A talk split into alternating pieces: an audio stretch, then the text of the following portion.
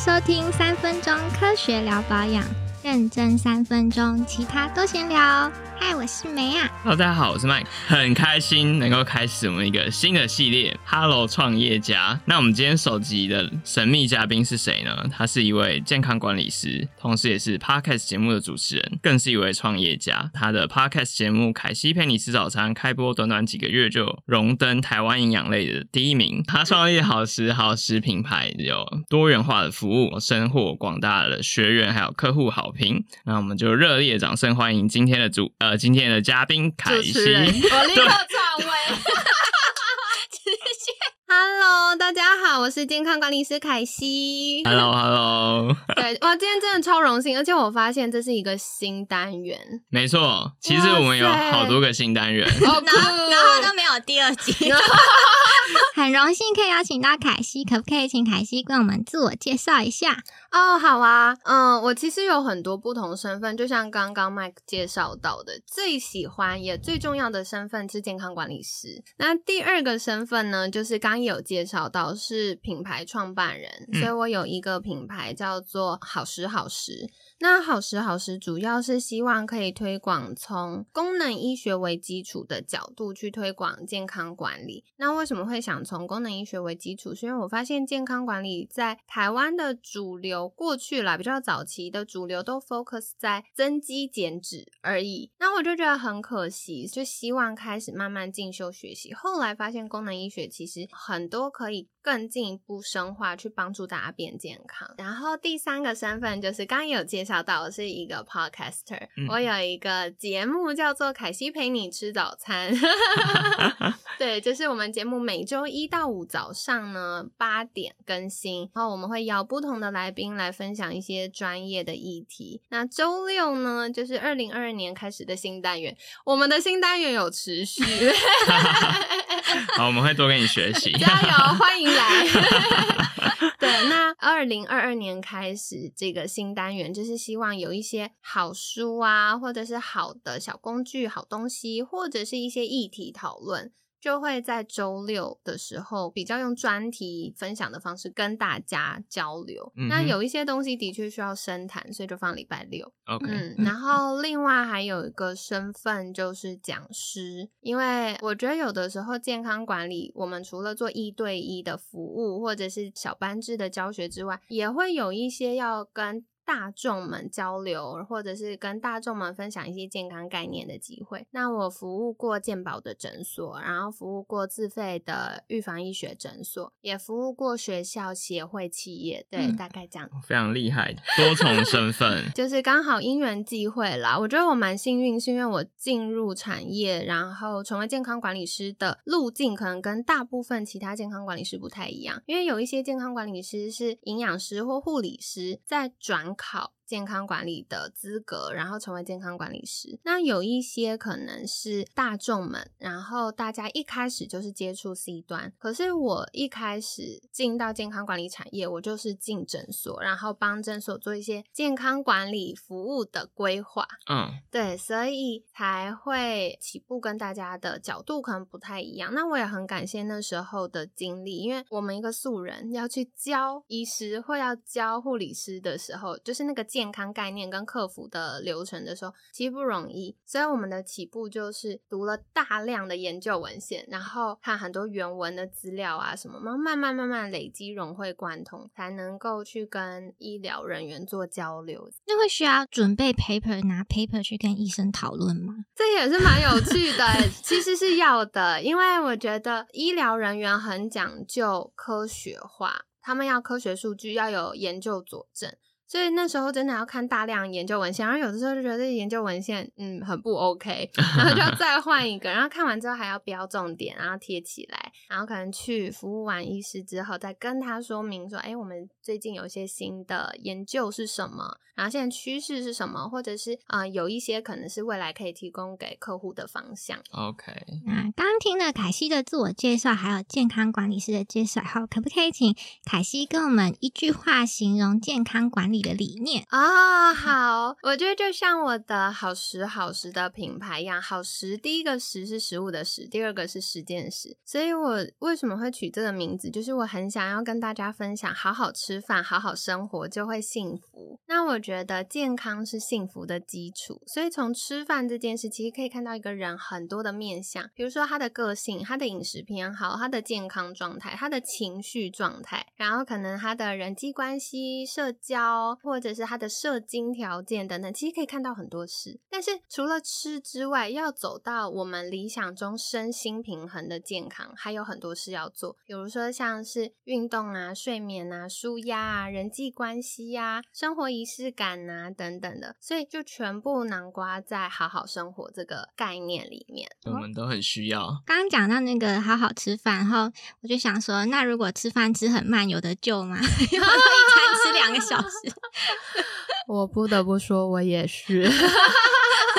我觉得其实不用刻意吃快啊，慢慢吃蛮好的。我觉得真正会需要留意的，反而是吃太快啊。对对，吃太快，可能你的大脑根本没有意识到你在吃东西，所以等到你回过神来的时候，可能已经吃超过身体需要的量。那不管是从热量或消化的角度来说，可能都会有点负担。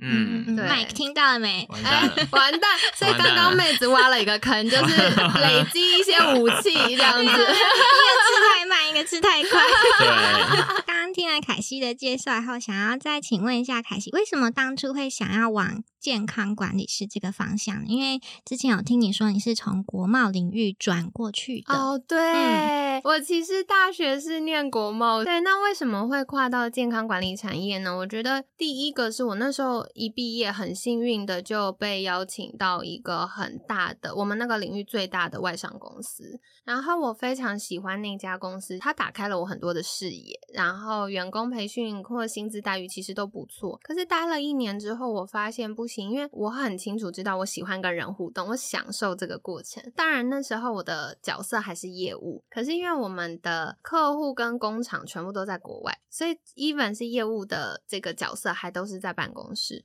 啊，对，像国外业务这样，都是用 email 跟对方联系，email 或 con call。嗯嗯嗯。那后来待了一年之后呢，我就发现我还是想要跟人互动，所以就离开了那个那个公司。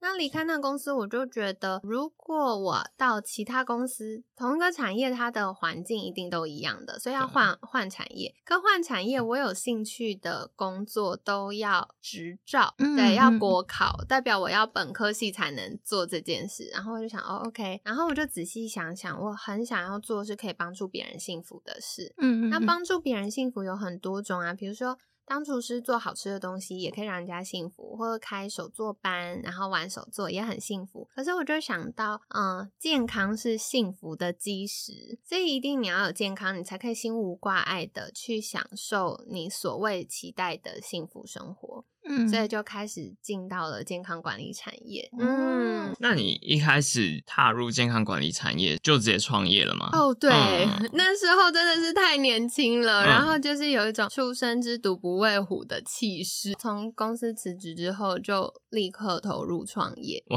来讲，对，所以 我大概二十三岁就创业了。嗯，哇，所以到现在，哎，那好像也不方便问多久。哦，其实还好啦。我自己的听众都。已经就是算到都可以知道背出来。对我，我现在在健康管理产业大概第九年，快快要第十。Oh my god，时间过好快，快要第十年，九年多。感谢感谢，真会说话。已经九年了嘛？因为大家常说，就是新创公司五年内存活率只有一趴，所以你你已经跨越了这个门槛了。但我真的要说，这件事情真的是运气，运气，因为。就像我前面讲的，我的起步跟别人不一样，嗯，然后我整个工作的历程，可能就是大家转介转介的过程当中，我遇到了很棒的学生，很棒的客户，然后很多好朋友。我觉得像大家常会说创业要讲究人脉，可是那个人脉是你换名片换来的，就是反正你发了一叠名片出去，你就得到了一叠陌生人的名片，还是这些人真的是跟你有关系，你有需要的时候扣一个电话，他。就会帮你。那我们就想要从一开始开始聊，你在创业前后做了什么？虽然说你是一开始跳出去就开始创业，对，但那你在这个第一步之前有做什么准备吗？还是真的就是哦直接进去之后就开始冲撞、碰撞，慢慢有一条路出来？我觉得麦克这个问题超棒诶，因为我自己是的确一开始创业，然后就开始摸索。可是我觉得后来我就是会遇到一些弟弟妹妹们要创业嘛，然后我在跟他们聊的过程中，我就会发现哦，我在我决定创业之前，可能从我国中、高中、大学，我其实有一个很长的自我探索的过程，那个不是刻意的，是我观察到了我自己。所以我觉得，如果大家想要创业的话，第一步你要很清楚、很清楚知道你的人格特质、个性特质，然后你的能力、你的兴趣、你的价值观是什么，然后你要在这当中这四个领域里面找到重叠的地方，你才能够好好的去走那条路。那当然，可能比较年轻的朋友们就会说，我其实没有那么确定，那没有问题，你不知道精准的答案是什么，你可以用删去法。可是慢慢慢慢，它要聚焦。那很多人创业是因为哦，看这个做这个好像很赚，或这个好像不难，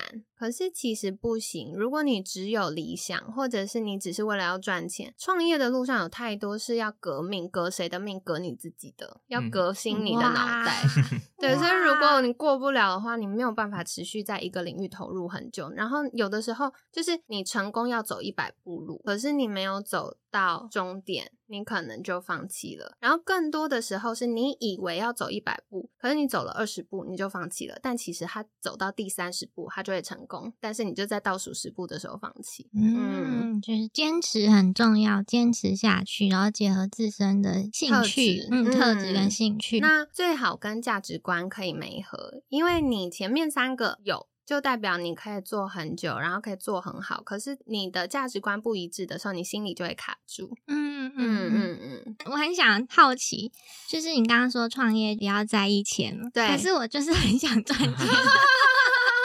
应该说，我听过人这样讲，就是主要目的不会是为了钱，只是你真的朝着你的目标前进之后，钱自己就会 follow 上来。对是这样吗啊对。啊、但我要说一个事情，大家不要误会，觉得哦，就是创业多清高，没有，你没有钱，你下个月的账单就是付不出来。真的，如果还要养员工什么的，对嗯，然后我觉得这个问题很棒。我觉得钱这件事情，你不能为了赚钱创业，除非你有把握，你就是全心投入，这个钱对你的吸引力可以打破一切的困难。可大部分的人其实没办法，你真的遇到很大的困难，比如说合伙人要拆伙，或员工背叛你，或者是客户怎么样的时候，你就是会跌倒。对所以为什么说不要为了钱工作？是因为你有更大的理想去追寻，就是你的目标够大，那前面的小石头你就会很自然的跨越。嗯，可是另外一方面，钱这件事非常非常重要，因为钱它是衡量你现在做的方向对不对，然后做法对不对。如果方向对，做法也对，你有没有做到位？只要方向对，做法对，又做到位，钱自然就要来。嗯嗯嗯嗯，那因为钱也算是一个资源嘛，就是创业资源。我想要请问凯西，就是当初在怎么找资源的？我真的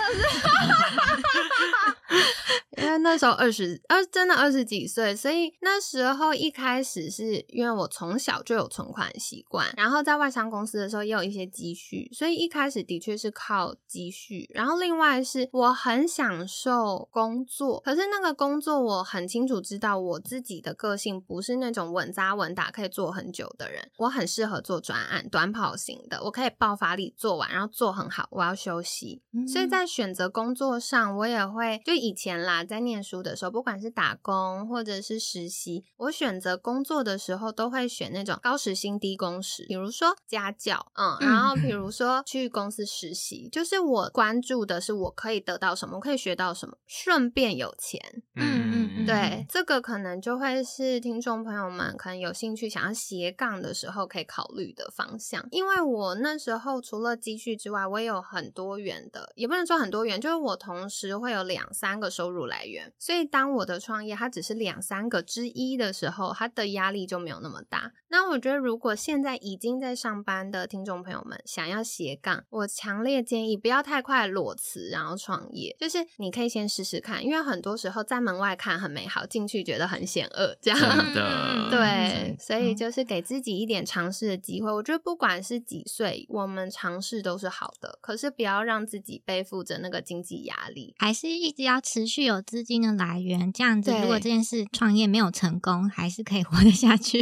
一方面是，然后另外一方面是创业，很多时候你要做的决策应该是 long term，就是长期可以到达你的目标。嗯，对，可是如果你现在就是有很庞大的经济压力，你就会一直在做那些立刻可以变现、有现金流的事情。可是做很多事情你会很忙很忙，然后你没有办法走到你长期要走的目标。因为来不及往前看，只能对解决现在的问题。，对，嗯而且这样子，因为我们随着年纪增加，你一定会越来越消耗，后你就越来越没有办法去做重要而不紧急的事，就一直做不重要但超紧急的事。嗯嗯嗯，对，像这两年 podcast 就是开始流行，那前面是 YouTube 嘛，然后就超多人要当 podcaster 跟 YouTuber，对，然后对，就。我们也做快一年 podcast，然后就觉得哇，千万不要 就是裸辞来做，真会太可很可怕怕。对，其实像很多人都会觉得，哦，podcast 好像就有口播广告，然后就可以变现。其实没有那么简单。现在能够做口播广告变现的人，都是他本来就有群众魅力，他本来就有流量的人。对，都是从别的地方带进来他的流量。对嗯嗯嗯，哦，那我想问，就是因为你现在的服务比较多蛮多元嘛，嗯那是从哪一个服务开始发展出来的？最早的话，一样就是在健保诊所提供健康管理的整个规划，根据诊所的需求做客制化设计。比如说，它的看诊流程哪一个环节可以建议客户考虑健康管理计划的这件事情，然后或者是海报啊、简章啊，或者是教课，就是在诊所里面去服务他们的算病患嘛，这样子、嗯就是有一些中午休息时间或者是假日会有一个空间，然后会做一些讲座。那我觉得也很感谢当时遇到一些工作伙伴，比如说我一开始对电脑没有那么厉害，我没有那么会做简报啊、做海报、简章这些设计啊，就是仰赖工作伙伴协助。嗯，所以一开始这个诊所也是你的人脉就有认识的，这样吗是吗？是吗？是吗？因因为如果说，比如说像我，然后我就要自己跟不同诊所推，会蛮难的。对对对对对对，所以我觉得那时候真的就是有一个不成功变成人的痕迹。我要讲，除了健康管理是一个我很大的理想之外，有个很重要的推力就是我不想回公司上班，因为嗯我是一个极度重视睡眠品质的人。回公司上班意味着我要打卡。那之前的公司是他们有弹性工时，所以我可以比较晚到公司，然后比较晚下班。可是大部分的公司要八点半，我真的爬不起来。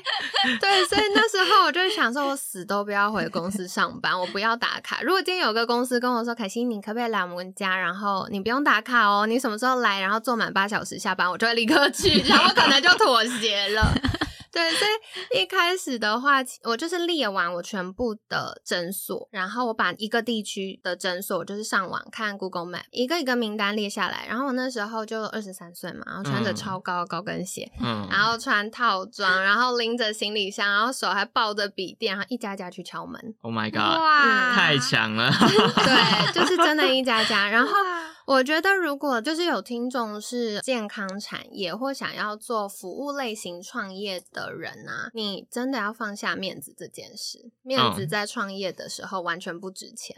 其实跟业务也蛮像的。对，可是我觉得另外一个是不能死皮赖脸，因为你嗯要做顾问的角色，你要有你的高度，然后你要让客户信任你。对你不是只做一单，然后做完就结束了，你要做一个客户长长久久。所以你要怎么让自己装备的是好的，那个持续学习也很重要。嗯哼，嗯嗯所以你是先去考了健康管理师，开始拓展你的业务这样子。对，就是一直学习。哦嗯，好强哦，超强了。对，一个一个敲，这一个对啊个敲，所以我那时候可能同时手上会有四十几间诊所，是我要去建立关系，然后介绍我们的服务，然后慢慢去拓展。也很感恩，我那时候真的遇到的客户都非常棒，就很多院长他就说：“哦，凯西，我们现在业务已经忙不过来，我们暂时没有健康管理的需求。”然后我就说，那你可不可以帮我转介？所以我后来后来全部的新的客户都是院长们、执行长们帮忙转介的。